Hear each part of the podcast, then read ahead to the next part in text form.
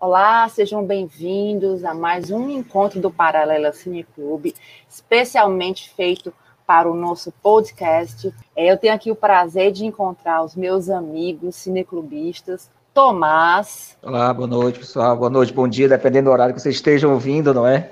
Lourenço. Olá, saudações cinéfilas. Guilherme. Saudações cinéfilas, tudo bem? Will. Olá, pessoal. Tudo ótimo? E o Robson. Bom dia, boa tarde, boa noite, pessoal. Estou fenotipicamente feliz de estar aqui nesse encontro hoje. Esse Robson é um pândego. E eu sou a Ida. Muito bom estar aqui com vocês mais uma vez. Hoje, um pouquinho diferente do que a gente tem feito nesses três anos de encontros do Cineclube. E nessa fase mais recente, né, os encontros virtuais. Mais recente, mas infelizmente já está um terço da nossa existência a gente virtualmente. Porque nós estamos aqui nessa pandemia, no Brasil, sem perspectivas de vacina. Inclusive, nós já passamos de 240 mil mortos nesse momento que a gente está gravando esse podcast. É muito triste falar isso, mas a gente tem que registrar o momento que nós estamos. Hoje nós vamos fazer uma coisa diferente, como eu já tinha falado, porque nós vamos falar de séries. É óbvio que a gente curte muito assistir filme, mas a gente não pode deixar de falar que as séries também têm chegado num nível muito bom. Na verdade, não é só recentemente, né? Recentemente elas estão muito boas, mas tem séries maravilhosas desde, desde sempre, né? É, nós fizemos no nosso Cine Clube uma enquete como sempre, né? Já falei de outra vez, nós somos um grupo democrático. Fizemos uma enquete para definir quais as séries preferidas de cada um e chegamos a uma lista de 10 séries preferidas. Colocamos como critério apenas o fato delas terem sido concluídas. Então, por exemplo, apesar dos Simpsons terem sido citados, é uma série que ainda está em andamento. Não sei como, né? Porque já faz séculos. o nosso critério principal foi esse: as séries que já estivessem concluídas. Então, nós vamos falar dessas 10 séries, da décima até o primeiro lugar. Nosso décimo lugar, Os Normais. Série brasileira disponível na Globoplay, uma série de três temporadas. Ela passou originalmente na Globo e os criadores dessa série eram Fernanda Young, Alexandre Machado e Jorge Furtado. A série fala de Rui, Luiz Fernando Guimarães e Vani Fernanda Torres, que são noivos há sete anos, apesar dos seus conflitos e neuroses, eles se consideram um casal normal. Vai lá, Tomás, tem cara de que assistir isso aí. Assisti, assisti muito, por sinal. Eu acho que fiquei muito feliz de ter uma série brasileira na eleição, né? Porque quando a gente fala série, raramente as pessoas se lembram das séries brasileiras. E nós temos séries de qualidade. E Os Normais, para mim, foi uma das séries extremamente divertidas, porque teve a primeira temporada, que foi inovadora, a segunda é, foi tão boa quanto, só quando chegaram na terceira, eles viram, a gente vai ter que mudar. A gente vai ter que mudar, porque senão vai ficar, é, cair na mesmice. Aí colocaram mais um casal. O Celto Melo fazia o papel do Bernardo, e a Graziela Moreto fazia o papel da Maristela. Aí eles deram nova vida à série, assim, novos ambientes. Não ficou só naquelas neuroses do Rui da, do Rui da Vani, que eram excelentes, mas que inovaram realmente, assim. Sou suspeita a falar. Gosto muito, acho que a Fernanda Young, que era a principal cabeça da Fernanda Young, infelizmente não está nesse plano, nos deixou há pouco tempo, não é? A uhum. Fernanda Young ela conseguiu deixar uma marca assim, bem inovadora nessa série. Verdade. E outro, outro destaque também era a questão da, da metalinguagem da série, né? A série uhum. tinha a quebra da quarta parede, né? Eles se dirigiam a gente, os personagens, e também eles pediam aquela questão do mini flashback. Mini flashback. É. Eu acho que assim, foi um sucesso tão estrondoso os normais que a dupla, né? Eles escreveram outras, outras, várias outras séries depois e acho que nenhum alcançou o sucesso dos normais, eu acho. Foi um fenômeno mesmo de audiência, né? E durou até relativamente pouco, né? Porque se você for parar para pensar, geralmente tem uma exploração assim do sucesso quando uma série faz sucesso. E só durou três temporadas, né? E eu acho que o grande destaque do, da, da, além do texto, né, ser muito afiado, é a química dos dois atores principais, né? A Fernanda Torres e o Luiz Fernando Guimarães fazem uma dupla uhum. assim sensacional mesmo.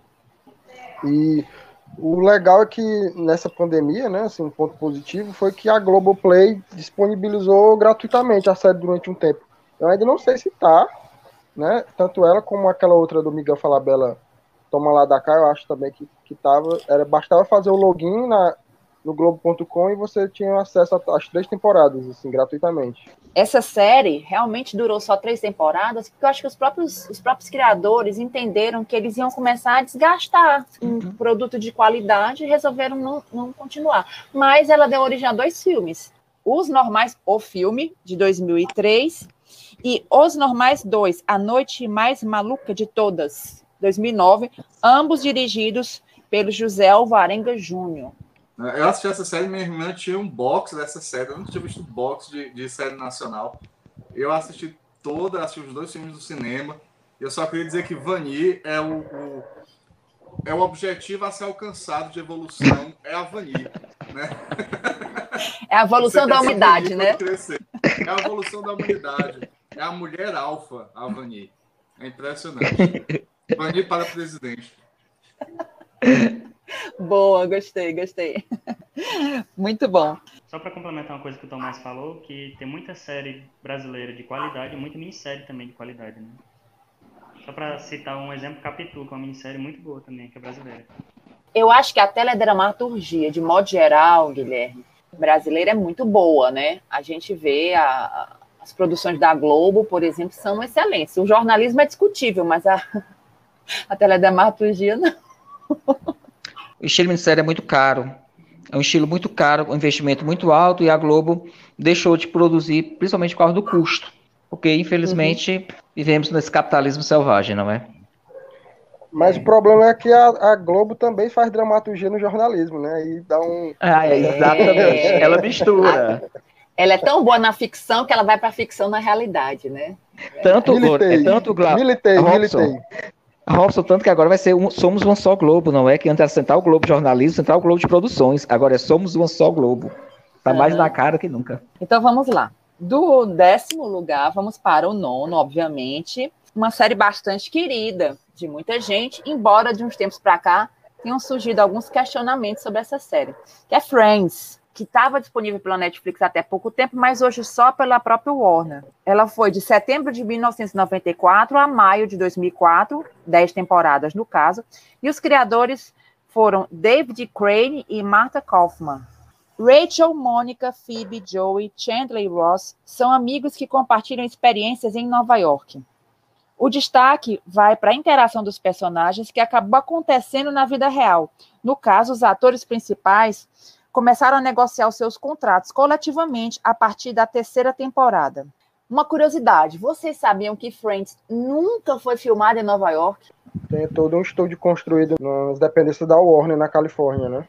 Exatamente. Fomos enganados. A série ela foi indicada a 63 prêmios Emmy, vencendo seis, inclusive de melhor série em comédia em 2002. Friends é dessas séries assim que meio que viraram que o pessoal chama de comfort séries de muita gente, né?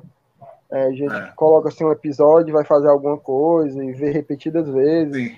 Eu mesmo vi uma única vez, foi na faculdade, na primeira, um amigo meu me prestou todos os DVDs e eu vi, assim, em 30 dias fiz as, as 10 temporadas corridas. E eu gostei muito, é uma série que de vez em quando eu dou revisitadas. Hoje em dia ela sofre muitas críticas, assim, por questão de representatividade, né? É, é tem um pessoal que é meio mais cri-cri com algumas coisas, né? Que dizem que como é que dois desempregados se sustentam em Nova York com um apartamento daquele tamanho, tem essas problematizações. Mas eu gosto bastante, e um, e um ponto interessante de Friends, além dessa questão da negociação coletiva, foi de que o sucesso foi tão grande do, do, do seriado que no, na última temporada eles seis estavam ganhando um milhão de dólares por episódio, né? Isso em 2004. É, hoje em dia continua sendo muito dinheiro, e naquela época ainda mais, né? Eu acho que do, do, elenco principal, acho que a única que não foi indicada para o M foi a Courtney Cox, que faz é. a a Mônica. A, a Mônica, né? Os outros cinco foram indicados, né? Felizmente, eu acho que ela foi a única do, do, o reconhecimento da crítica não teve, mas ela, eu acho que a química dos seis personagens é muito boa, assim. Claro que teve a queda no final, né? Eles não sabiam mais o que fazer com as histórias dos personagens, né? Começaram a inventar uns envolvimentos assim meio nada a ver. Mas eu acho É que dá- Rachel e tem- Joey. né, é pontualmente esse.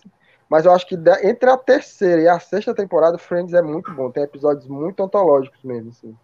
Se tem um, um que você acha antológico. Ou Aida. Agora tu me Quem pegou. sabe faz ao vivo. Um que eu acho antológico é o da terceira temporada do um flashback que tem, que é o primeiro flashback do seriado. Que É o que eles- mostra o baile deles, né? É, que mostra. Eu, eu nem sei se é esse do baile. É o, primeiro, é o primeiro flashback que tem na série, né? Depois teve mais. Todos os episódios do flashback são muito bons. Mas esse da terceira temporada é um pouco antes deles se conhecerem. É um pouco antes de você acompanhar, né? Um, pouco antes de começar a primeira temporada. E é muito bom. É uma ótima série para maratonar. Não maratonei, mas eu vi meu filho maratonando e assisti algumas coisas, assim, bastante coisas de novo, né? Porque eu já tinha visto algumas coisas também, nunca tinha assistido completa, mas agora eu vi bastante e me lembrava também. E qual é o, o personagem preferido de vocês, de Friends? O Chandler, o Chandler, o Chandler. É o meu É o, favorito. o Chandler que eu me identifico mais, então o que eu gosto mais é o Chandler. Mas o Joey falando francês o é Chandler e a muito bom. Mônica. Eu gosto muito da Mônica também. Eu me identifico com ela. Você identifica com a Mônica? é? Parece, é. pare- parece mesmo contigo, viu, Guilherme Ramon? O meu filho disse que eu sou a Mônica também. Muitos professores de inglês recomendam ver Friends para aprender o idioma mesmo. Uhum. É, sem já legenda. já- passou um episódio de Friends com legenda em inglês para os alunos. Porque é curto, é fácil de entender, a trama nunca é muito complicada. E os alunos várias vezes já viram o episódio. Então eles já sabem mais ou menos o que vai acontecer. Uhum. Eu gosto muito de Friends. Eu gosto um pouquinho mais de How I Met Your Mother, que não entrou na lista. Mas eu acho que é igual entrou DC. Essa não briga entre os fãs de Friends e, e de How I Met Your Mother, eu acho uma bobagem. Acho as duas séries muito boas. Eu acho que Friends tem alguns aspectos que envelheceram com o tempo, tipo aquela risadinha pré-gravada que eles botam em algum lugar, né? Mas ela é uma série que teve muita importância, né? E até hoje ela é muito boa, né? Ela tem personagens muito carismáticos, ela tem falas que são repetidas até hoje, né? É impossível negar a importância de Friends aí no, no- na sitcom americana. Todo mundo lembra de Friends quando fala em sitcom americana, né? A maior parte das pessoas. Eu acho bastante influenciado por Seinfeld, né? E depois que Friends acabou, a Jennifer Aniston, né, que conseguiu, assim, seguir carreira mais sucesso, né? Quem mais? Acho que ela mesma É, só, né? Mesmo. É. Eu acho que É sim. só ela, eu acho. Mas Mas ela tem terminaram tão ricos o seriado que nem precisavam, né? participações especiais de Friends que são Sim, ótimas. eu já ia Ah, comentar. são as melhores são espetaculares. Pronto.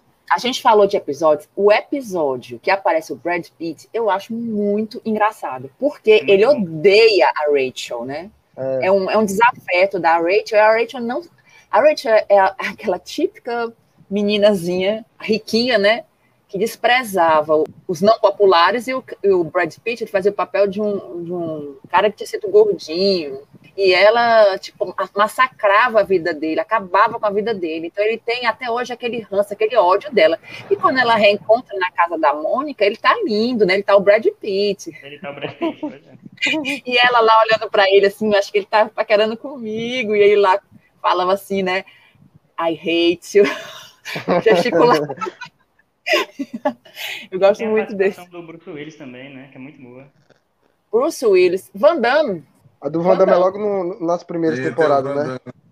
Van Damme. Eu gosto muito, eu gosto muito de duas, que é uma do Alec Baldwin, que ele faz o namorado chorão da Phoebe, que tudo ele chora e se emociona, e também do stripper, que é o Danny DeVito.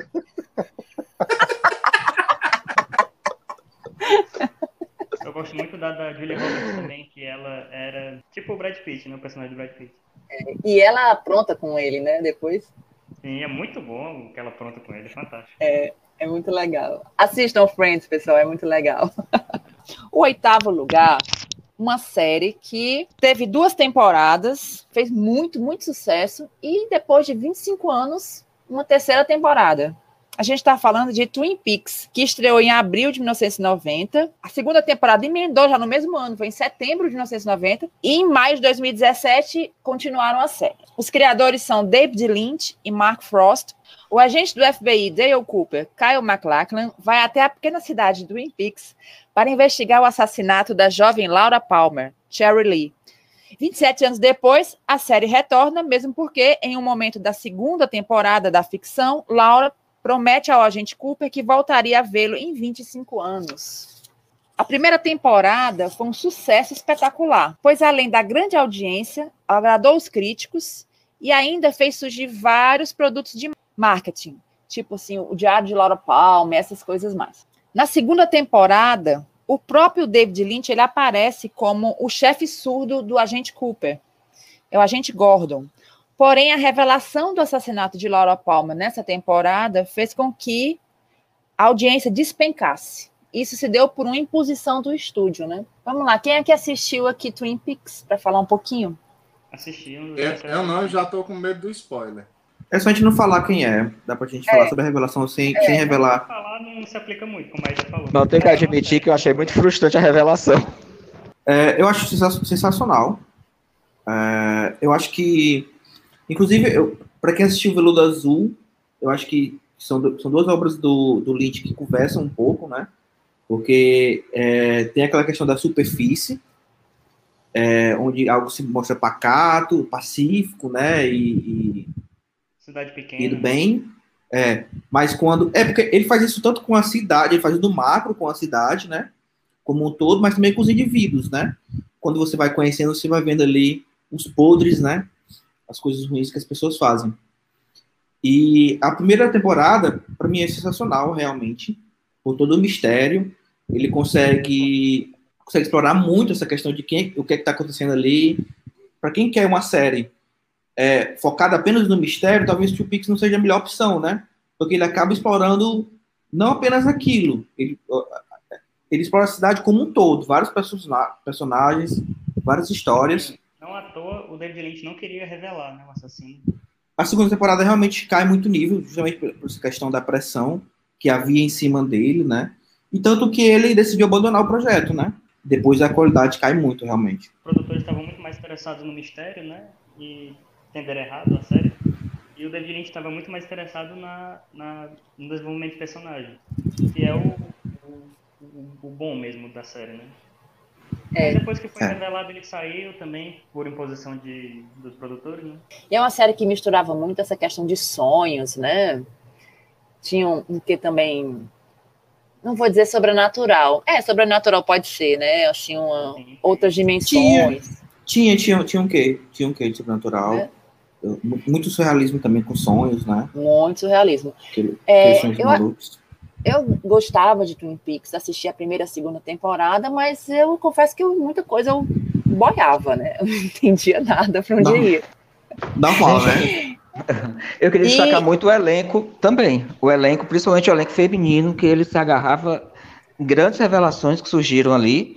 E também é, nomes já consagrados, inclusive do cinema, é, do cinema, mas Sherilyn Finn, Mad Shamik, é, a Cheryl Lee, é, pegaram muitas atrizes novas, poucos conhecidas, e deram pa- ficaram muito, muitos fizeram vários filmes de sucesso nessa época.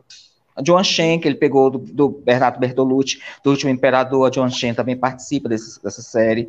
Ele soube pincelar muitas pessoas bem distintas e formar um elenco bem heterogêneo e que tornava bem atrativo ver. Uhum. E ele também colocava alguns, alguns famosos, né, assim, na, na série, né? Eu não me lembro, o David Bowie entrou quando na série? Porque eu sei que ele Ele fazia o personagem, o personagem Jeff, Jeffries, né? Ele entrou no filme, foi um grande fracasso, que é o- Os Últimos Dias de Laura Palmer.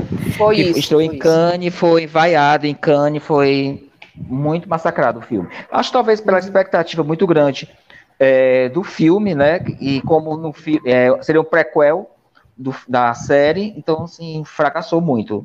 Tenho que admitir que não vi o filme e os comentários foram muito negativos na época. Eu também não tive coragem de ver o filme. Mesmo sendo muito fã de. Mas assim, eu tava falando um pouco antes que eu não entendia antes, né? A primeira, segunda temporada, muito. Mas eu, eu gostava do crime, eu acho que tinha um- uma coisa meio onírica. A música Sim. também, muito maravilhosa, Sim, aquela muito abertura, boa. isso dava essa sensação também de algo etéreo, né? Teve a, a terceira temporada agora, em 2017. Eu pensei assim, não, agora que eu sou uma pessoa madura, eu vou entender, né? Eu não entendi também. Não, mas Lynch você não vai querer entender. Mas não é para entender, meu povo. Doce ilusão, né? Doce ilusão. Não entendi, mas gostei, gostei bastante. É, tem atores de peso agora, como eu tinha falado aqui antes, né? É, Naomi Watts, a Laura Dern. Não, lá. eu acho que já Ah. trabalhou com ele no Cidade dos Sonhos, né? É, Cidade, Cidade dos Sonhos, que inclusive, para quem não sabe, era um piloto de outra série dele, né? Cidade uhum. dos Sonhos, boa parte do que está ali no filme era, é, foi filmada para um piloto de uma uhum. série que não foi aprovada. E aí ele pegou e gravou outras coisas, concluiu fechando o filme, né? Fazendo o filme. E aí virou. Do, e o piloto de uma série virou um dos maiores filmes dos últimos 20 anos, né? Eu queria comentar mais uma coisa. Você falou da trilha, que, é, que realmente é muito boa, e eu gosto muito da trilha. Eu acho que casa muito com o clima da série, adiciona muito, na verdade. E também que eu acho que foi da influência dela, né? Porque eu acho que foi uma das primeiras séries em que ficou todo mundo ali acompanhando para descobrir um mistério, né? No mundo todo, na época. Né? E depois outras, outras, aconteceu, outras séries copiaram esse modelo, né?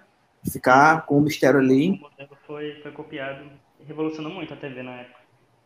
É, é uma série bastante importante, muito influente. Eu, Twin Peaks e Cidade dos Sonhos eu acho os dois melhores trabalhos do David Lynch. E Twin Peaks foi a primeira série que, que, que hoje em dia é muito copiado, né? Que é o Mistério Cidade Pequena. É como o Will bem falou, né? Que depois disso, vários livros, vários filmes copiaram essa, essa temática, tipo Objetos Cortantes, por exemplo. Agora, saindo de Twin Peaks e indo para Nova Jersey. O nosso sétimo lugar é A Família Soprano, foi criada por David Chase e faturou 21 prêmios Emmy, além de cinco Globos de Ouro.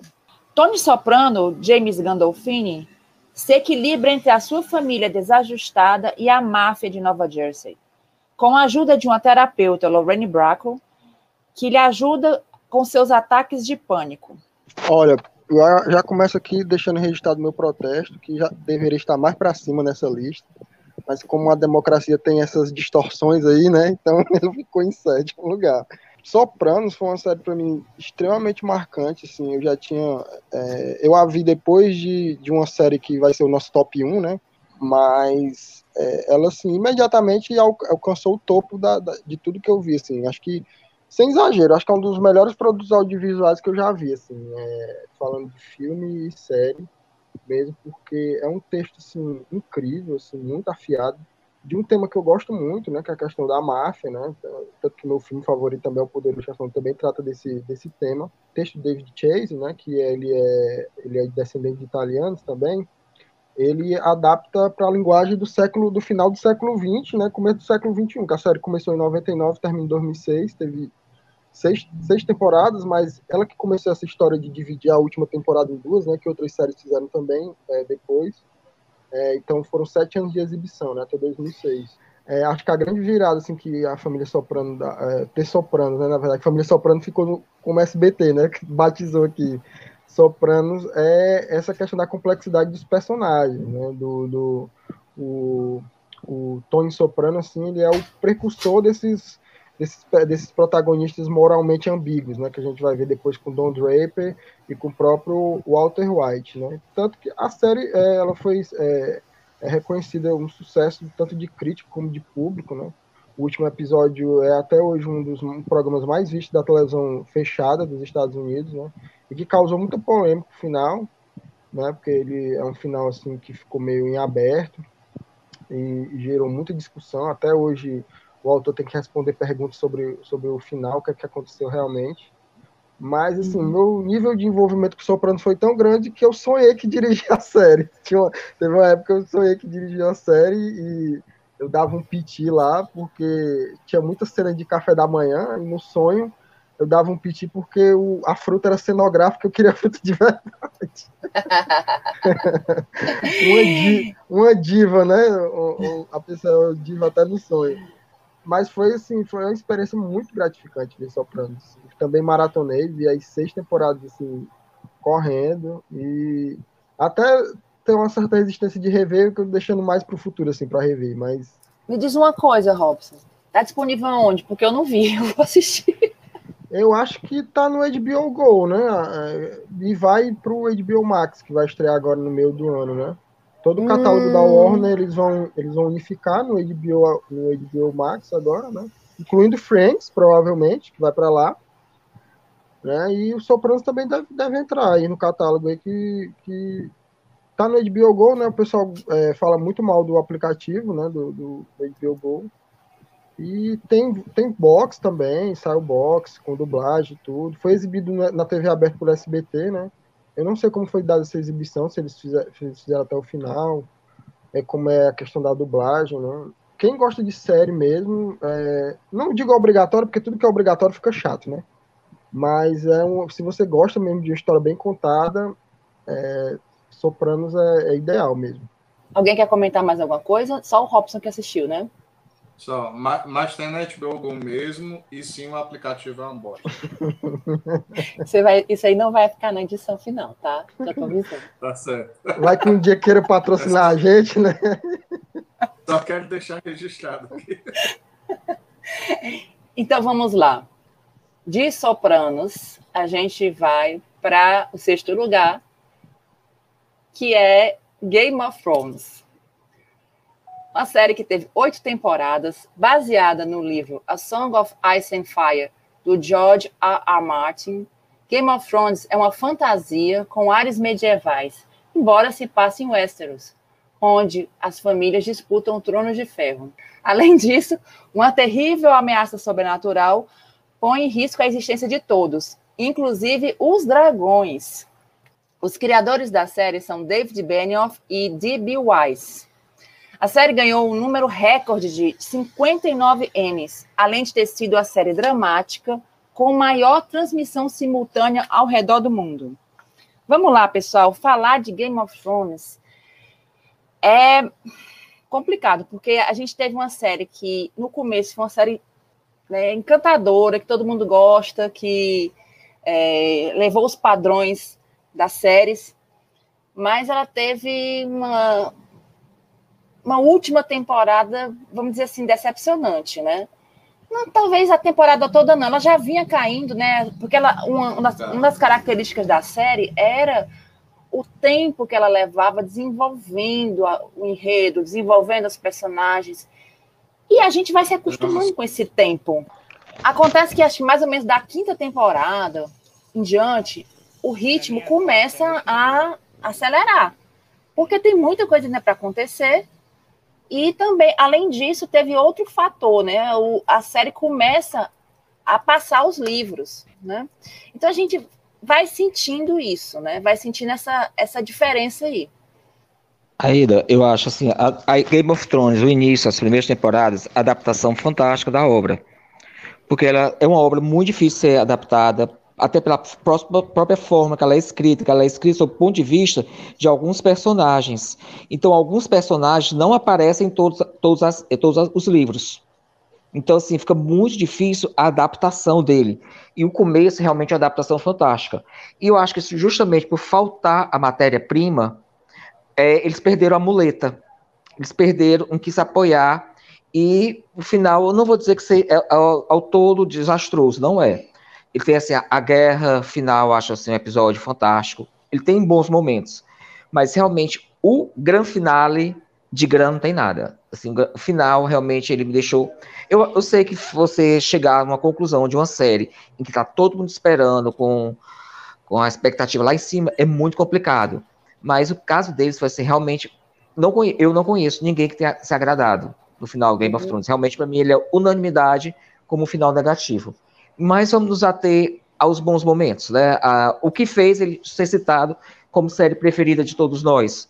É. Vai de tudo, como uma grande como uma grande obra realmente, com um bom roteiro, excelentes atores, figurino, efeitos visuais excepcionais e até como adaptação, algumas coisas que no livro são completamente diferentes e eles souberam lidar muito bem com isso.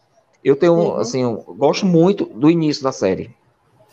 Eu vou tentar não dar spoilers, mas assim, tem alguns momentos da série que eu adoro. Final da primeira temporada. Quando ele ensina a não gostar de ninguém da série. A série tem esse problema. Aí isso a gente pode dizer. O grande deixa, deixa de Game of Thrones. Nunca goste mais do personagem. Não ele pode morrer apegue. no próximo episódio. Não, é, não se apegue, se apegue a que ele pode morrer. Pronto. Ele pode mais... morrer no próximo episódio. Ainda mais ele foi interpretado pelo Xambim, né? Que é conhecido como é. escolha ambulante, né? É, exatamente. É, o Xambim é complicado. Então, não, a gente não pode considerar isso nem spoiler, né? O Xambim. Mas aquele momento eu achei fantástico. Eu acho que a série ali, ela, ela dá a primeira puxada de tapete da gente. Que a gente pensa assim, você está assistindo uma coisa diferente aí, ninguém está seguro, não. É, é, é, a velha máxima, não se apegue.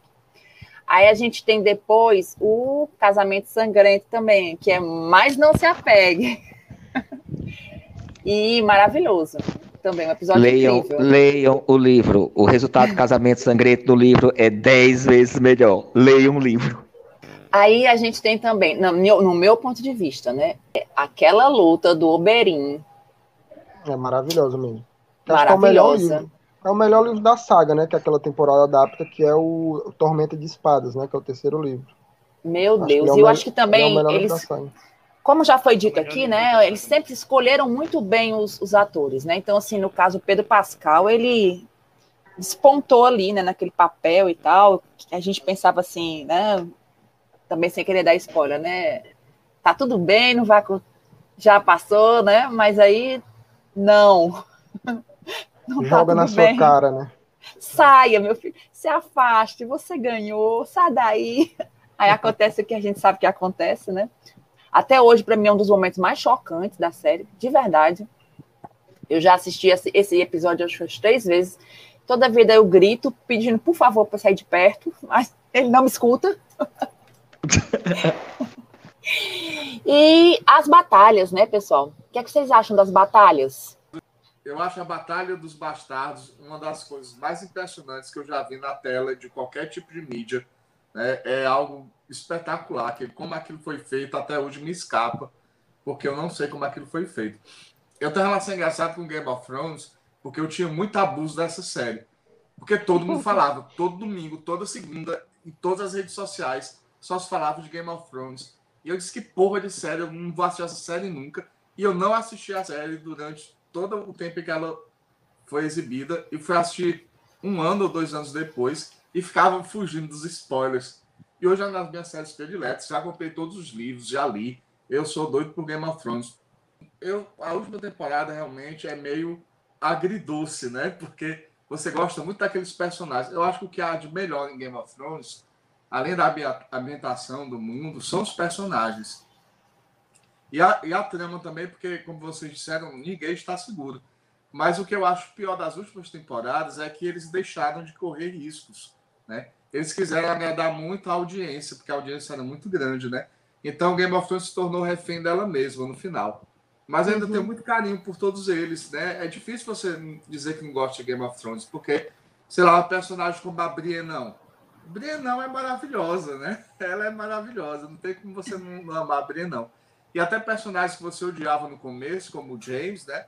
Ele, ele vai crescendo, né? Com, com- no, no seu, no seu desenvolvimento você passa a gostar do personagem.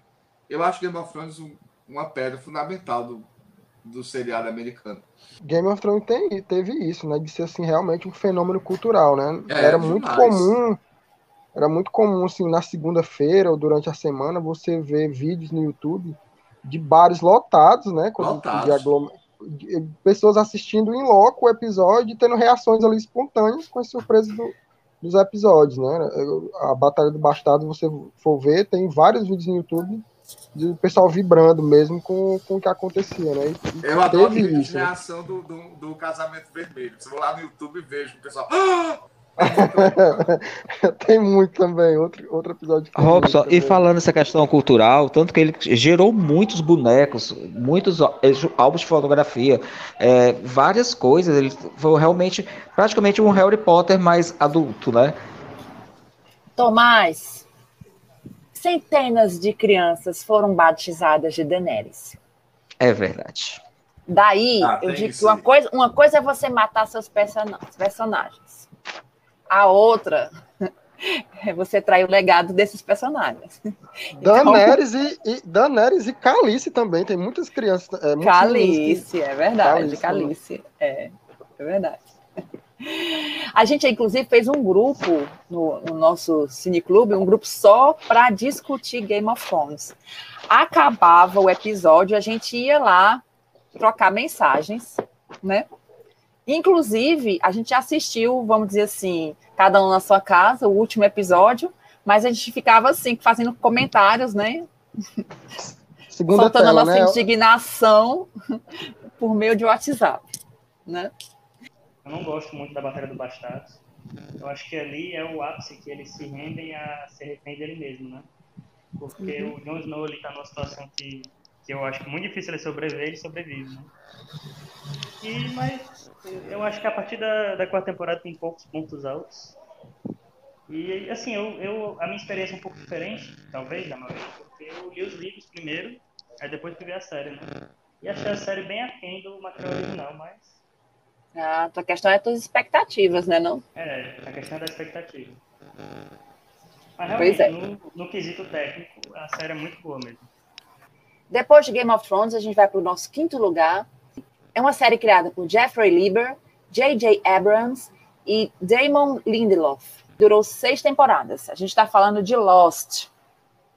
Após um acidente aéreo, acompanhamos a vida dos passageiros em uma ilha em algum lugar do Pacífico, onde fatos estranhos acontecem. A série se concentrava na, na vida dos 48 passageiros sobreviventes e em seus flashbacks. O episódio piloto de Lost teria sido o mais caro da televisão, tendo custado entre 10 e 14 milhões de dólares.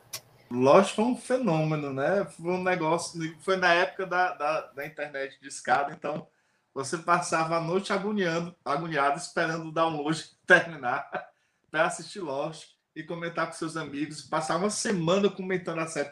Não havia facilidades, não havia streaming, não havia esse negócio de maratonar. Então, Lost, e, e cada episódio, mais perguntas iam sendo feitas, menos respostas iam sendo dadas, mais confusos ficavam. Mas depois, assim, o piloto é- de Lost é quase que um, um, um longa-metragem, né? Muito bom. Mas depois de algum tempo, alguns personagens morreram, você se apegava aos personagens, eles também morriam. Tinha isso também de como com Game of Thrones. Mas Lost não é sobre as respostas. Mu- Muita gente fica frustrada com Lost, né? E os criadores falaram isso já algumas vezes, que Lost é sobre as respostas dos mistérios, até porque algumas respostas são bem frustrantes. A maioria delas não faz nenhum sentido. A trama final de Lost não faz muito sentido se você prestar atenção. Mas isso não importa tanto, porque o que importa são aqueles personagens, aquelas vidas que você acompanha durante os flashbacks, né? Tem personagens muito memoráveis, Lost, como o John Locke, outros nem tanto. Tem episódios bem esquecíveis, como o, o episódio das tatuagens do Jack, que é só para explicar as tatuagens dele. Então, outros episódios memoráveis, como o Not Penny's Boat, né? Então, Lost é, um- é uma série que ficou muito marcada pela emoção que ela criava, mas também pelo fandom. Eu acho que foi a primeira série que vira- viralizou tanto. Então, é a série do advento da internet, Lost. E eu gosto mais. Apesar do último capítulo, né? Que é... Mas eu, eu revendo, eu até gosto mais hoje em dia do que na época que eu assisti. Concordo plenamente com você, Lourenço. Principalmente essa questão de rever o final dele. Na época, eu não fiquei assim, frustrado como o caso Game of Thrones. Mas revendo, eu passei- acho que foi o melhor que eles poderiam fazer. Porque realmente é uma série de muito mistério, é mais de perguntas que de respostas, realmente. Você definiu muito bem isso. E a construção dos personagens é o que, muito, que mais importa. Você vê quem é aquele menino que está ali. Aí ele vai um flashback contando toda o que que fez ele chegar lá, todas as coincidências ou não coincidências dos personagens. Toda a- não existia o grande herói. Quem era o grande herói ali? Não tinha. Assim como os vilões, tinha hora que você torcia pelo Sawyer. Que o Sawyer era um grande. Não podemos falar palavrão aqui, né? Mas tinha alguns episódios que você gostava da postura do Sawyer. Então, assim, realmente eu acho que foi a, a, a série que, que eu me lembro de mais ter me prendido. Mais do que qualquer outra. Até posso. Tem séries que nós vamos falar adiante que eu gosto mais realmente. Que acho realmente que mereciam estar acima de Lost. Mas Lost é aquela recordação carinhosa que você tem de ser um grande evento. Lost para mim foi um grande evento. Pena que a, a temporada que teve o nosso Rodrigo Santoro, para mim, é a mais fraca de todas. A trajetória de Lost e Game of Thrones são relativamente parecidas, né? Ambas começaram muito bem, o fandom foi crescendo e o final acabou decepcionando, né? Acho que foi uma das primeiras séries que eu vi, assim, grande maestria em cliffhangers, né? Que são aqueles finais que, que deixam, que deixam louco pra, pra ver o próximo episódio, pra ver o que acontece, né? E ela fazia isso praticamente com todo episódio. Pelo menos eu assistia na época da Globo, né? Passava de madrugada, depois do programa do jogo. Então o episódio terminava duas horas da manhã e eu não conseguia ir dormir. Não conseguia, querendo já o próximo, né?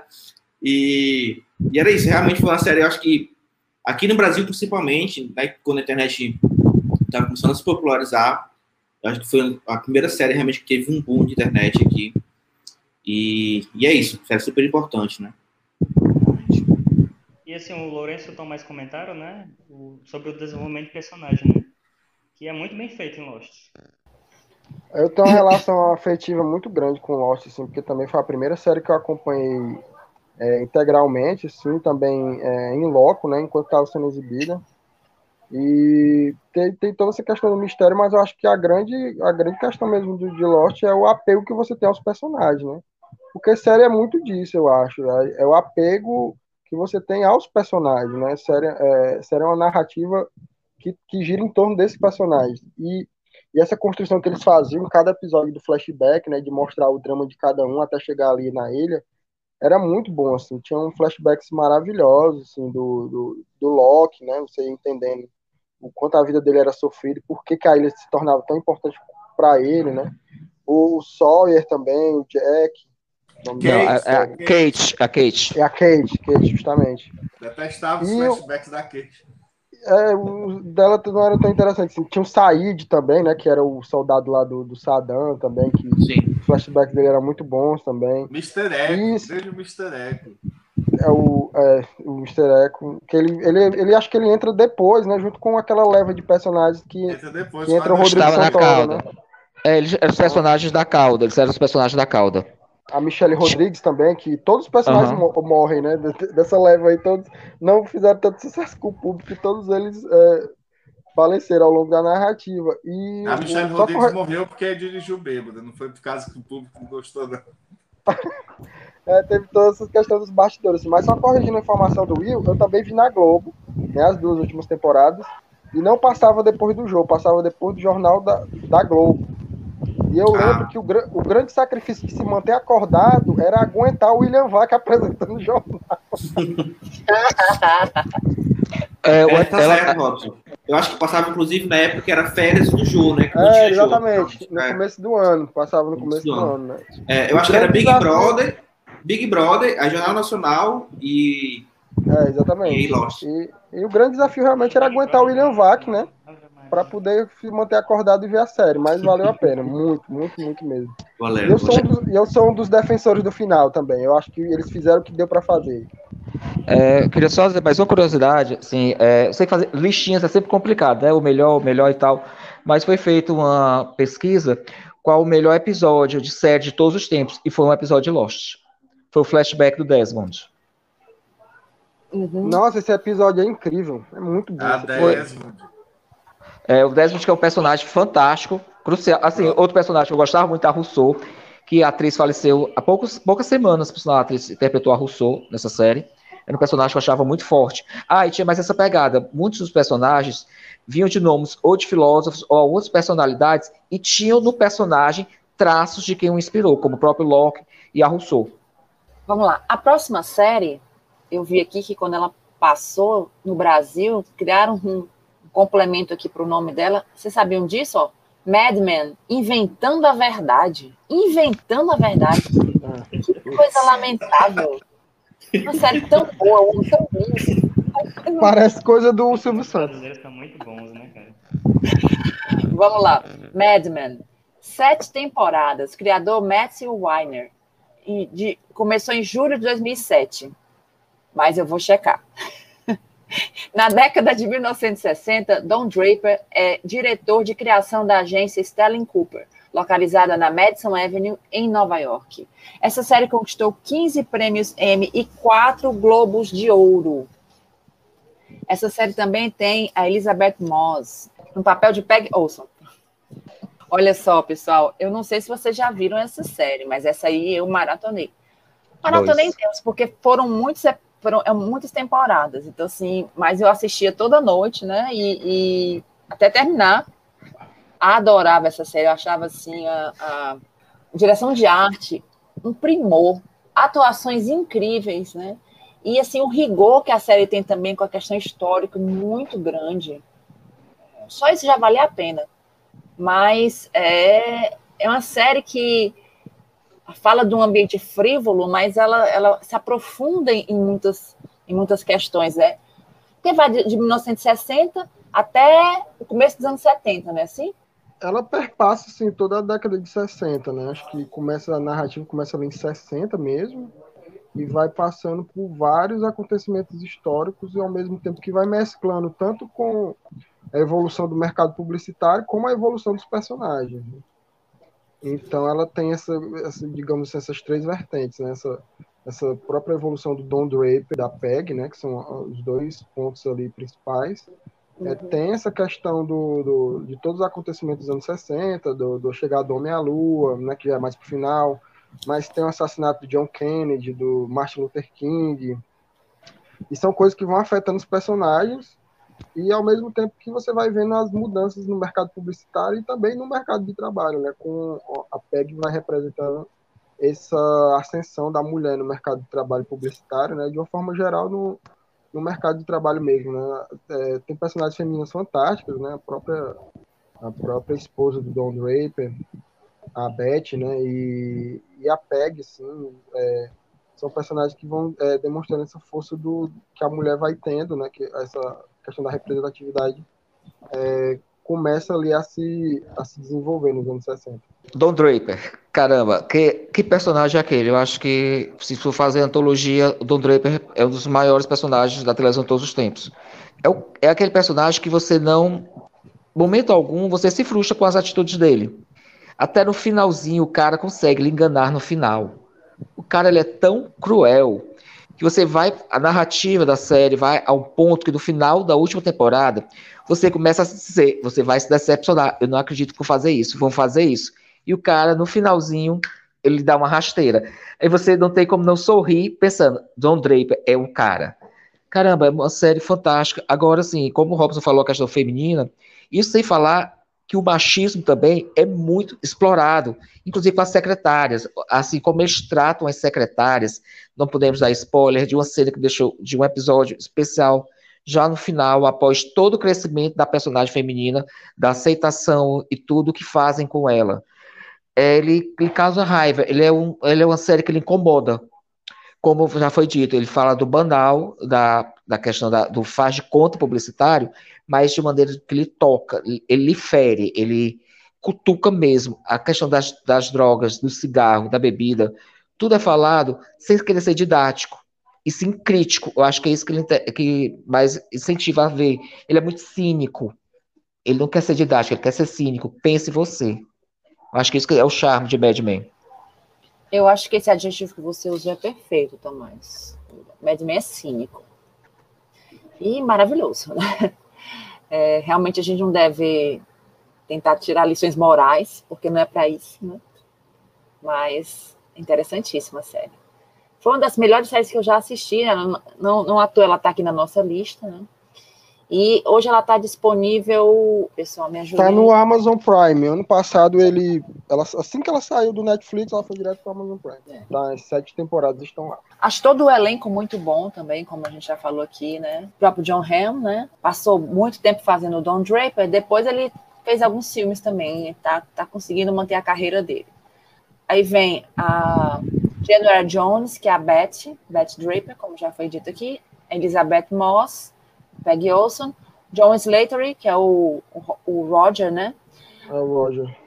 A Christina Hendricks, que é a Joan, que é um personagem também que vai crescendo muito. Uma trajetória, um, um arco muito interessante, a Joan. Interessantíssimo. É a personagem que eu estava me referindo. Então tá, alguém quer fazer mais algum comentário de Mad Men? Só curiosidade, é, Jonah, é, Jonah Jones tem uma cena que ela está com a lingerie praticamente idêntica à que ela usa no X-Men Primeira Classe, só que preta. Quando eu vi esse episódio, eu comecei a rir, porque é muito parecido. Na hora que eu vi assim, acho que viram essa cena e a escolheram para ser é, no X-Men por causa dessa cena. Que ela faz a Rainha Branca, obviamente com a roupa branca. A Rainha Branca não é First Class? É, ela é, é a Rainha Branca. E ela tem uma cena que ela está com a lingerie quase igual, só que preta. Caramba. Emma é, Frost. Ela é Emma Frost, é É isso, Emma né? Frost. Que é a, rainha, é, é- a Emma Frost é a Rainha Branca. É a mesma. Sim, sim, é. O Robson disse que esse é o único X-Men que ele gosta depois dos do Singer e nem lembra do filme. Não, eu lembro, eu lembro que eu lembro de achar a atriz fã- lindíssima, mas eu não associei que era ela, assim. Agora que eu tô. Eu vou rever o filme agora.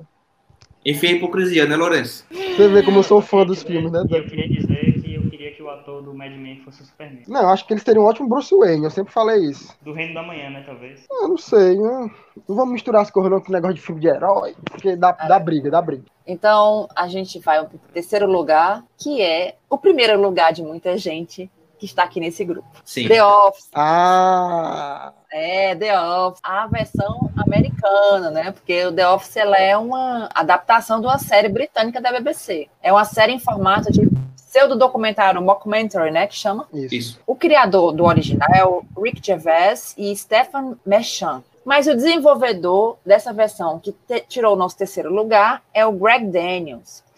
Uma equipe de filmagens decide registrar o cotidiano da empresa Dunder Mifflin e seus funcionários. O destaque vai para o chefe, Michael Scott, papel do Steve Carell. Mas eu vou confessar que eu nunca assisti The Office. E eu vou pedir que os meus colegas falem, principalmente o Will. Vai, Will, tua hora de brilhar, Will. Tua hora de brilhar, Will. É, eu que esperei por Will? isso. Eu espero por isso há anos. É, eu fico muito feliz de falar de Office aqui e quero estar nessa posição, porque bastante tempo, desde quando o Cineclube começou, eu já era fã e pouca gente tinha assistido na época. E eu ficava falando para algumas pessoas, ficava perreando. E agora tem várias pessoas que, que assistiram, que gostaram, que viram o, o quão boa essa série realmente é, né? Ela não é apenas muito engraçada, os personagens são muito bons e os arcos deles também são muito bons. É uma série muito bem escrita, com ótimas atuações também. Steve Carell rouba o show, faz de tudo nessa série. Tem momentos mais dramáticos, momentos de raiva, de choro, de, de comédia, né? Eu acho que um grande destaque da série é essa questão de ser um mockumentary, né? Ser um, um, um falso documentário, né? Um pseudo documentário. É um modelo que permite um tipo de humor muito diferente do que a gente está acostumado. Não tem a trilha de risadas, né? Como era muito famoso nos anos 90, por exemplo. É um, uma série que faz muito piadas também com movimentos de câmeras, o que não é muito usual, né? É, então, às vezes, a câmera, o personagem está falando alguma coisa, o, o, o, o Carell, né, que é o Mike Scott, o grande Mike Scott, gênio, incompreendido, está falando alguma coisa X, por exemplo, as pessoas, as pessoas estão todas rindo, aí a câmera vira e mostra que não tem ninguém rindo, né? É uma série muito de contraste, humor de contraste, né? E humor de vergonha alheia, né? Então, há muitos momentos na série onde alguns personagens fazendo alguma coisa que é absurdamente vergonhosa. E o que é muito legal, porque a série tem piadas envolvendo temas pouco pesados, mas a- o alvo da piada nunca é os oprimidos, são as pessoas ignorantes, né? Então tem uma pessoa ali falando alguma, alguma besteira sobre, sei lá, sobre raça, por exemplo, mas ela está sendo ridicularizada. Então a, a piada não é, não é Com um grupo minoritário, né? Mas é com Justamente, quem, é. tá, com quem, tá, quem passa vergonha é quem tá fazendo a piada racista, por exemplo. Tem muito É. disso. Exatamente.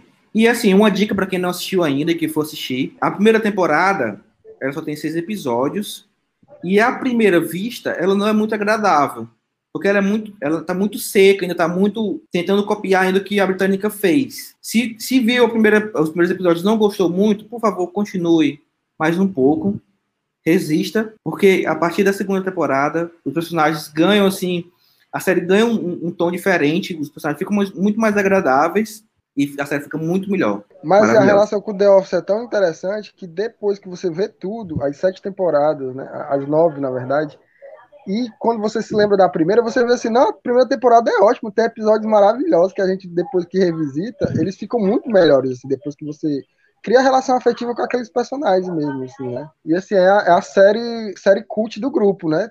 A gente tem um, um grupo paralelo só pra falar de The Office. É assim, eu acho que foi uma série que, durante a pandemia, ela ajudou muita, muitas pessoas, né? Por exemplo, o próprio Lourenço, se quiser comentar, mas ele começou a assistir durante a pandemia, e eu acho que foi um afago para muitas pessoas. É um momento, assim, de, de descanso, de, de rir um pouco, né? Fugir um pouco da, da loucura que tá o mundo, assistindo The Office, né? Engraçado porque no Brasil, como um todo, a série ganhou muita popularidade recentemente, né? A série terminou em 2013. Mas eu acho que no mundo todo, ela nunca teve mais popular do que agora. E no Brasil, eu acho que também em consequência por ela estar tá finalmente disponível em um stream, né? Que é na Amazon Prime. Quem quiser assistir, tá lá todas as temporadas. Por favor, assistam. Comecei a assistir The Office na pandemia. Eu, eu tinha revisto todo o I Met My Mother eu tava pensando de uma série curtinha, que fosse leve, pra rir um pouco. E The Office salvou minha saúde mental durante essa pandemia. E eu não pensei que eu ia gostar tanto quanto eu gostei. Como o Will disse, a primeira temporada é meio difícil de ver. Mas eu ainda gostei muito da primeira. Mas é muito. The Office tem um humor muito de, do desconforto. Então, tem alguns episódios que você tem que dar um pause e parar de assistir, porque você não consegue ver aquilo naquela hora. Você tem que. Né, é um negócio que só quem assiste The Office sabe. Né? Um desconforto grande você estar tá vendo aquelas pessoas naquela situação. Só o termo vergonha alheia define. E formalmente, como o Will também falou, é uma, uma série muito inovadora. Tanto que outras séries tentaram fazer o mesmo depois e eu acho que nenhuma chegou tão perto, perto do que The Office fez. Mas o principal de The Office para mim é como ela consegue contrabalancear tão bem o, o humor e o sentimento que você tem para aqueles personagens. Inclusive personagens que você normalmente que você detesta nas primeiras temporadas e depois eles têm uma evolução tão grande como em muitas séries dramáticas não acontece, como o Dwight Schrute, por exemplo, que nas últimas temporadas ele tem uma evolução muito grande, você torce para aquele personagem que você meio que detestava no começo. E, e The Office tem o eu não gosto de superlativos, mas o melhor casal de qualquer série, de qualquer país do mundo, que é a, a Pam e o Jim, porque é o, a história de amor deles é algo impressionante. Você, na segunda temporada, você já está completamente rendido àquilo. Tanto é que eu fico muito surpreso que o Joe Krasinski não seja casado com a Diana Fecha. Tudo bem que ele é casado com uma mulher maravilhosa, né? Mas a química deles é, impressionante. O, o, modo como é construída a história deles é, dele é impressionante. É muito triste quando o Steve Carell sai da série. Você literalmente chora. Eu chorei demais assistindo The Office, é uma série de comédia o que é muito contrastante, principalmente nesse episódio que ele vai embora. E tem duas outras temporadas sem ele. E eu relutei muito em assistir essas duas outras últimas temporadas. Mas vale a pena porque foca nos personagens secundários. Porque o Carol brilha tanto nessa série que os outros ficam um pouco eclipsados. Nessas últimas duas temporadas, eles são mais desenvolvidos. Então, vale a pena assistir as duas últimas temporadas Principalmente também por causa do Jim da Pen, porque eles também têm um protagonismo interessante na série. Mas tem coisas do oitavo temporada que não são tão boas, principalmente o, o James Spader, que está totalmente fora de, de tom com o resto da série, infelizmente, né?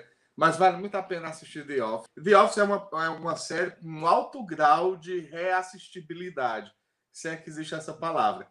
Eu terminei de assistir existe. essa série há duas semanas e o meu o meu intento é começar a assistir tudo de novo. E assistir tudo de novo pelo menos duas vezes. Mas é, cara, isso aí é verdade. Muitos fãs assistem a primeira vez e já emendam em, no loop, né? Ficam reassistindo, reassistindo, reassistindo, porque é muito contagiante. Tem as falas, né? Você tem que. Toda situação você solta uma fala de The Office. É. que dá certo. Acho que é uma série que tem. Assim, não tem um personagem que seja mal escrito, assim. Todos têm seu momento de brilhar. Isso é muito difícil em comédia, né? Porque acho que no, no, elenco principal ele deve ter uns 10, 12 nomes. E, é uma série mesmo de roteiro, porque tanto que muitos roteiristas da série são atores também, né? O caso da Mindy Kaling, do R.J. Mitten, né? Que fez o Bastardos e Glórios, né? Não é esse o nome dele? Acho que é esse BJ, BJ, BJ Novak. Novak. BJ, BJ Novak, é, exatamente. Também interpreta, né? É uma série mesmo de roteiro, assim. São escritores muito talentosos e são intérpretes muito bons. Assim. Acho que das comédias disponíveis em streaming agora, acho que The Office realmente é a melhor. Eu acho que o que você falou, Robson, é, é, bem assim, bem importante The Office. Ele não tem dois, três, quatro personagens legais, interessantes e engraçados, né? São oito, nove personagens muito bons. Que sempre que aparecem são motivos de risos, né? E são bem desenvolvidos durante a série. É incrível isso. A gente sai de The Office, né, que foi a nossa medalha de bronze, para o segundo lugar, que é uma série da década de 90. Ela estreou em setembro de 93 e foi até maio de 2002. Mas recentemente houve mais alguns episódios. A gente está falando de Arquivo X, onde os agentes especiais Fox Mulder, David Duchovny e Danny Scully, Gillian Anderson investigam casos inexplicáveis, conhecidos como Arquivo X. O criador foi o Chris Carter e a série gerou dois filmes, Arquivo X, 1998, e Arquivo X, Eu Quero Acreditar, 2008. Eu estou revendo Arquivo X, porque eu assisti há muito tempo atrás, eu não assisti tudo, resolvi assistir agora desde o comecinho. Acho que o formato dela é muito interessante, as histórias são independentes, algumas não, né? Algumas têm uma continuação. Ela explora muitos aspectos né, do, do, da ficção científica mesmo. A gente vê que ela se inspirou em outras séries mais antigas, tipo Além da Imaginação, é, Quinta Dimensão. Arquivo X é um caso de amor, porque eu era adolescente, estava no, no, ensino médio ainda, quando comecei a assistir Arquivo X. E naquela época era muito. A internet estava começando, então a gente alugava, saíam as fitas, cada fita VHS, fita VHS, tinha quatro episódios, eu lembro. E eu gravava as fitas piratas para assistir Arquivo X. Eu lembro que tinha um professor que tinha TV a cabo, ia na casa dele para gravar numa fita VHS sete episódios de Arquivo X para assistir. E você fazia muitas teorias e saíam revistas. Tinha uma revista chamada Sci-Fi News, que saía todo mês e eram teorias em cima de teorias. Mas o principal do Arquivo X, além do, do da mitologia mesmo, dos extraterrestres, os mistérios, é a dinâmica do casal, que a gente não queria que fosse o casal, mas ao mesmo tempo queria, porque era uma relação meu gato e rato, né? Não lembro o nome da série em inglês. Mas a série meu que acabou, Gato e Rato, quando eles ficaram juntos, então você não queria que eles ficassem juntos, porque não queria que aquilo fosse um romance. Mas eles tinham uma dinâmica muito interessante, porque ele era o, o, o crente em extraterrestres e ela era a cética, mas quando se tratava de religiosidade, ela era a crente e ele era o cético, então eles tinham uma dinâmica muito boa. Os atores são maravilhosos. Arquivo X caiu um pouco quando David Duchovny meu que saiu para tentar uma carreira no cinema. Eu xinguei muito David Duchovny naquela época, porque ele saiu de Arquivo X, porque ficou uma lacuna imensa, porque o seriado é todo focado na, na mitologia do personagem dele. E Arquivo X tem uma estrutura que até hoje é imitada por várias séries, que é a estrutura do arco grande, que a gente chamava os episódios de mitologia, que são os episódios que tem a ver com toda essa busca do Fox Mulder pela irmã dele, e para desvendar toda a conspiração que há entre o governo e essa invasão alienígena que ele acha que acontece, e acontece mesmo, e os episódios do Monster of the Week, né, do Monstro da Semana, que nesses episódios é que eles piravam mais, então eu achava muito interessante. Na primeira temporada, tem aquele episódio do, acho que é o terceiro episódio da primeira, que tem aquele cara que ele se estica por dentro dos tubos Cara, aquele episódio eu tive. É um dos meus preferidos é até um hoje, Lourenço. É maravilhoso aquele episódio, né? Eugene, Eugene, alguma coisa. Eugene. É, Eugene Tooms. É, Eugene Tooms. Eugene Tooms, exatamente. Tem aquele episódio do monstro do esgoto também, que tinha uma boca redonda, assim, com os dentes. Tem episódios que me deram muito medo quando eu era adolescente, não me dão medo. Eu assistindo agora no Amazon Prime. E eles são muito bem feitos, né? Eles têm uma fotografia um ritmo de longa-metragem mesmo. Uhum. E tem episódios que eles arriscaram demais, tipo, tem episódio que ele não é, não é exibido mais na TV aberta, que é sobre uma família de canibais. Eu não lembro em qual temporada é, mas é um episódio muito chocante. Tem episódios musicais, tem episódio de preto e branco. Né? Então, durante muito tempo, Arquivo X foi, foi uma série que não tinha medo de inovar. Ficou muito presa também a esse negócio das respostas os fãs fizeram muita muitas teorias e queriam resposta para tudo. Eu também não acho que seja tão importante. Quando ele voltou agora, não foi tão bom, mas é sempre bom ver os dois juntos, né? A Gillian Anderson e o David Duchovny ainda tem uma química muito boa juntos. Lourenço, me lembra qual é o episódio que tem o Peter Boyle? Que é maravilhoso. Eu lembro que eu adorava esse episódio, eu não cheguei nele ainda, que ele é tipo um, um vidente é, eu sei qual é esse episódio. É, eu também não estava pesquisei aqui, mas não lembro. Eu sei que eu adorei. Ele até foi premiado, acho que por essa, foi, essa interpretação. Ganhou, foi. Porra, é. é. muito bom. Eu me lembro que eu gostei na muito. Lista, na lista de 10 melhores episódios, sempre tá, esse episódio tá aí. E Arquivo X tem uns vilões maravilhosos. Tem o Krycek. Você tem nojo do cara, você tem raiva. Ódio do Krycek. Krycek, exato. E tem o, o, o, o, o Canceroso. Né? O canceroso. Canceroso. Né? Tem o Garganta Profunda. Tem o Garganta Profunda, é. Tem os, os Lone Rangers, né? Lone Rangers, é, os Cavaleiros Solitários, exato. Que até tiveram acesso só durante uma temporada. E o, o Arquivo X tem um dos primeiros episódios dramáticos do, do Brian Cranston, né? Que é um episódio que ele sequestra o Fox Mulder num carro. O episódio todo se passa dentro de um carro. É um episódio sensacional. Maravilha. Quando eu terminar aqui essa, essa nossa gravação, eu vou correndo assistir. Alguém mais quer falar de Arquivo X? Eu não vi. Arquivo que é isso, Robson? Nunca vi. Cara, cara, eu também não acompanhei, não, cara, é sério. É só pros que... nerds, cara. Só os nerds que gostam.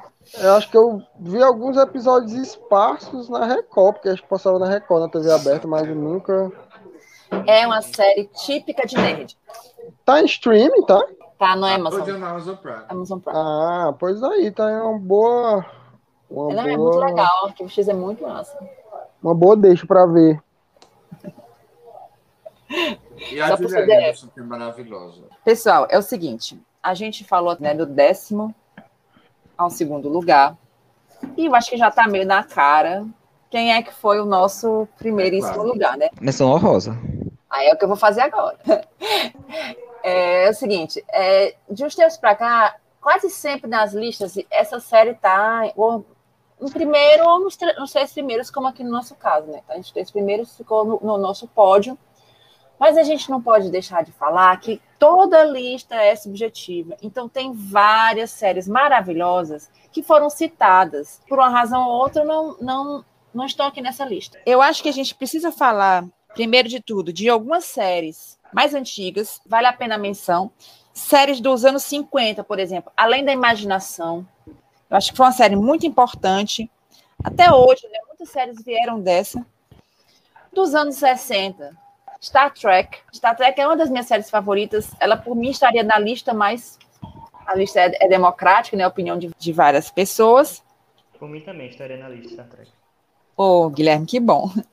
Nos anos 70, MASH, que é uma série que hoje talvez assim a gente não se lembre muito, mas ela foi muito importante, muito importante na época.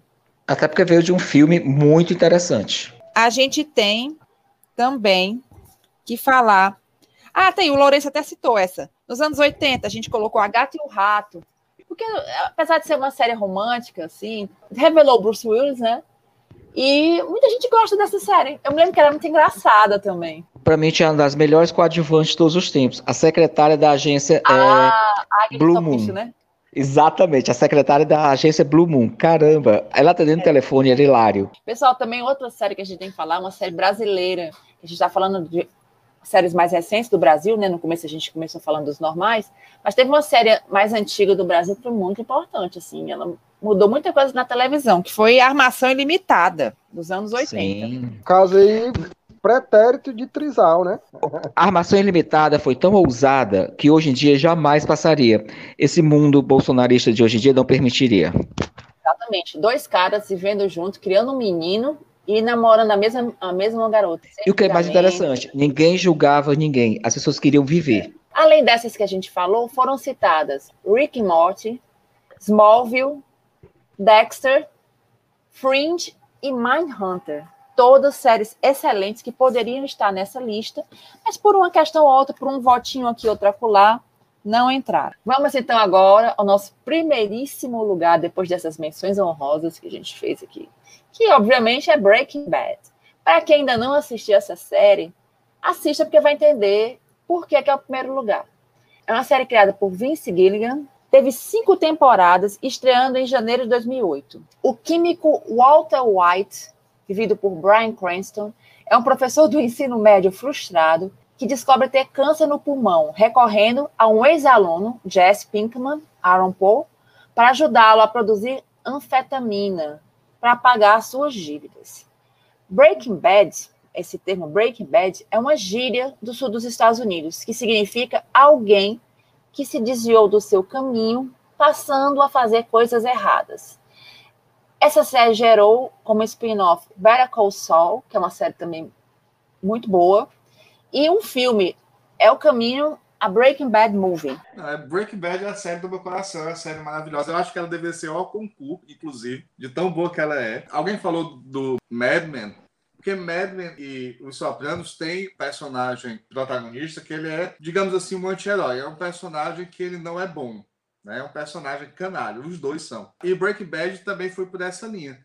Mas o Breaking Bad tem uma diferença. Primeiro, porque ele, no começo da série, ele não é um personagem canalha. Você vai vendo a transformação de Walter White em Heisenberg, né? Então é mais ou menos como um remake de Um Médico e um Monstro. No primeiro episódio, ele, como ele é um professor de química, ele diz que química é o estudo da matéria. Mas ele prefere dizer que química é o estudo da mudança. E Breaking Bad é uma série sobre mudança. A partir do, do, protagonista, todos os outros personagens também vão mudando com o passar da série. E Break, mas Bad ela não ficou tão famosa só por causa disso, mas também pelo modo como Breaking Bad é filmada, que é uma coisa próxima, se não cinematográfica, né? A partir do piloto, o piloto é praticamente um filme, um tele... Se você quiser assistir só o piloto de Breaking Bad, basta. É a história de um professor frustrado que consegue uma ereção depois de vender metanfetamina. É basicamente isso, o piloto de Breaking Bad. Com certeza você vai querer continuar a assistir Bad, que tem elementos muito especiais, como a, a fotografia, que, como eu disse, é uma fotografia de cinema. As locações de Breaking Bad, ele foi todo filmado em Albuquerque, com aquele céu enorme, grandes angulares do, foram usados para filmar Breaking Bad. São impressionantes. O, o, como a câmera é utilizada, ele utiliza muito o ponto de vista de personagens, mas ele utiliza também ponto de vista de objetos de cena. Inclusive, tem um, um, um tipo de shot, outro tipo de tomada de Breaking Bad, que é muito recorrente, que é típico dessa série. A câmera fica embaixo de, uma, de um objeto que normalmente tem uma transparência e as, os personagens interagem com aquele objeto como se não percebesse que a câmera estava ali por exemplo, debaixo da bandeja que eles estão produzindo a metanfetamina. A bandeja é transparente, a câmera fica debaixo da bandeja. Então, Breaking Bad, através também do, do modo como os personagens são posicionados em cena, você sabe a dinâmica de poder que existe entre esses personagens. E Breaking Bad é sobre isso, né? É uma série também sobre poder e sobre como esse poder corrompe absolutamente. Mas não é uma série tão dramática, é, apesar de ser, porque ela tem um humor negro muito especial, Breaking Bad. Você ri daquilo e você se sente culpado por estar rindo. Além disso, o, o, as interpretações são todas excepcionais, inclusive a, a, de personagens mais coadjuvantes. Muita gente detesta a esposa do, do Walter White, que é a Skyler. Inclusive, ela sofreu um backlash muito grande dos fãs, que tem muito mais a ver, na minha opinião, com machismo do que com qualquer outra coisa.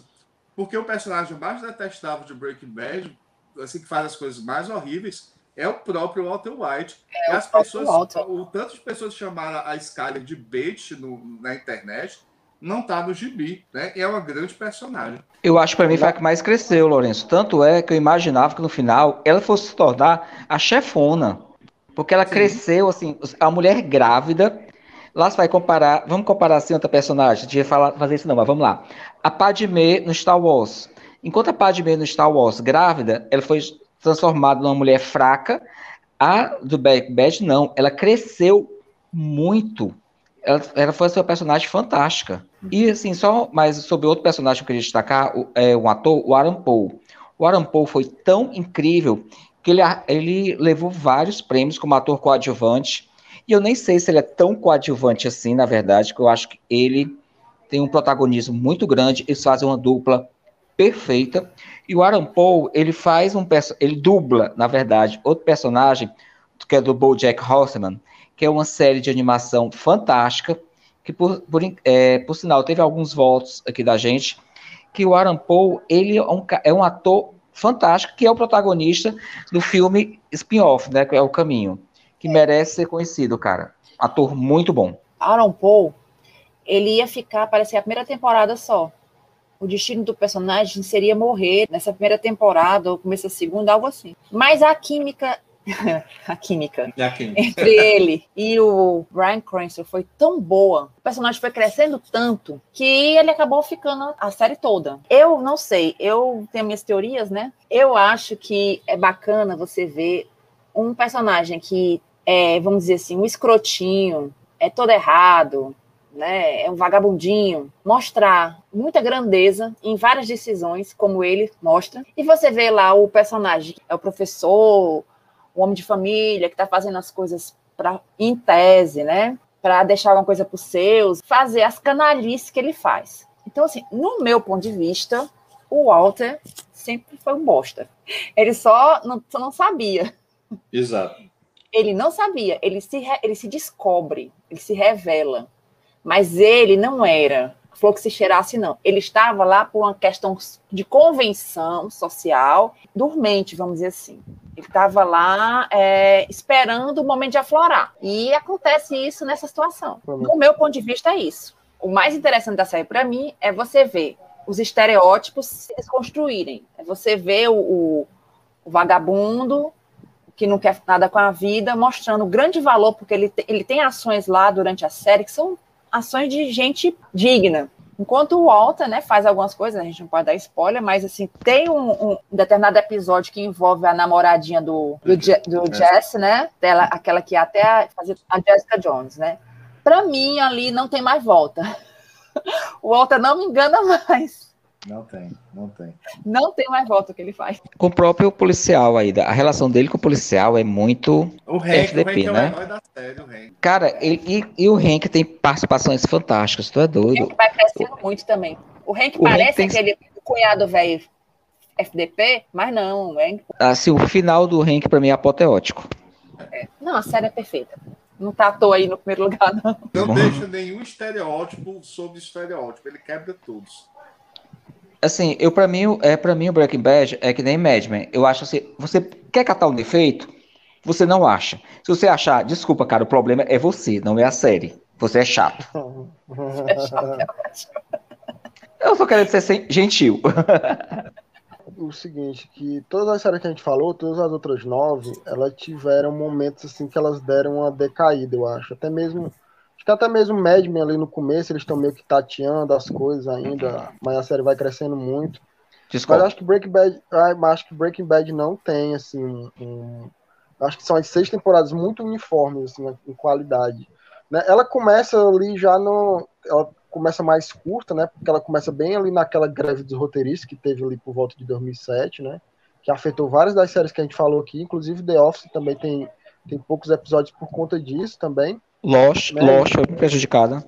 Sim, teve vários cancelamentos e a série realmente é, não agradou nesse primeiro momento, né? E ela quase foi cancelada e teve também essa questão do Aaron Paul sair da série, né? De personagens morrer, mas é, eu acho que ela só vai crescendo assim, nas temporadas seguintes e acho que tem um, tem um, talvez que seja o meu episódio preferido de uma série que é o Ozymandias, né? Que é o desfecho da história do, do Walter com com seu cunhado, né? Acho que é um dos grandes. Acho que no IMDB acho que ele é nota 10, né, se eu não me engano. Acho que é um dos grandes episódios, assim, realmente, que eu lembro que na época da exibição, o próprio George R.R. Martin né, falou que não existe monstro em Westeros pior do que o Walter White, né? Ele É. tweetou, né? muito- ele é muito ativo no Twitter, né? Quando ele viu o episódio, ele, eu lembro dele ter tweetado isso. Assim, O Walter, é, o Walter é um monstro, mas o Brian Cranston é um monstro da atuação. Tanto é que ele foi indicado ao Oscar por um filme em que não é uma atuação tão brilhante, graças ao Walter White. Mas assim, eu acho que é um personagem que merece muita, muita consideração, claro, o dono do restaurante, que tanto é que a camisa é o símbolo do restaurante, dos, dos dois galinhos, tem vários lugares, eu já vi pessoas usando, e que se duvidar, É, muita gente não. É, dos frangos, dois galinhos, aquela do frango As frito. animadas. É o Giancarlo Exatamente. Esposito. Que é um ator é- Entende? excepcional. Se tiver um remake do X-Men, eu acho que ele é o Professor X fantástico. Ele rouba cena, com pouca coisa, o ator rouba cena. Tá em The Boys também, né? The Boy. Sim. Mandaloriano. E no Mandaloriano. Mandaloriano. também. Aquele velho que fica sentado lá, como é que Sim. chama, meu Deus? É o tio É Salaman- Salamanca, Salamanca. Salamanca. Pois é. Não, a série é maravilhosa. Não tem... Só tem que rasgar seda mesmo aqui. Mas me diz aqui, qual é a, a, a frase da, da série? Qual é o... Ah, é o, o, o I am the danger. I am the É. one who knocks. I am the one who knocks. É, É Aí muito também tem legal. a What's My, What's my Name? Heisenberg. You are goddamn right. É muito foda. É que ele tem um monólogo que ele fala da Coca-Cola, né? Se você quer a Coca-Cola ou um refrigerante normal, você não vai escolher a Coca-Cola, né? Pois é, a minha metafetamina é a Coca-Cola. o Destro, claro. Os diálogos são Science, também, bitch. muito bom. A gente falou muito de séries que decepcionam no final. E o final de Breaking Bad é simplesmente perfeito. Pessoal, a gente falou aqui de 10 séries, a gente citou algumas outras séries, né? A gente mais uma vez lembra que essa lista é subjetiva, né? Por exemplo, as minhas 10 séries talvez não sejam essas, a do Lourenço, a do Robson, mas esse aqui é o, é o, é o retrato né, da nossa diversidade lá do, do Cineclube. É, a gente gostaria de agradecer quem está ouvindo esse episódio de podcast e queria pedir que vocês procurassem nosso canal no YouTube. A gente tem muitos vídeos legais, muito conteúdo interessante. Esse aqui está sendo feito, é um conteúdo que está sendo feito exclusivamente para o nosso podcast. E mais uma vez eu gostaria de agradecer a participação dos meus colegas cineclubistas, Lourenço, Will, Robson, Guilherme e Tomás. Foi muito bom bater esse papo aqui sobre séries. A gente se vê numa próxima ocasião.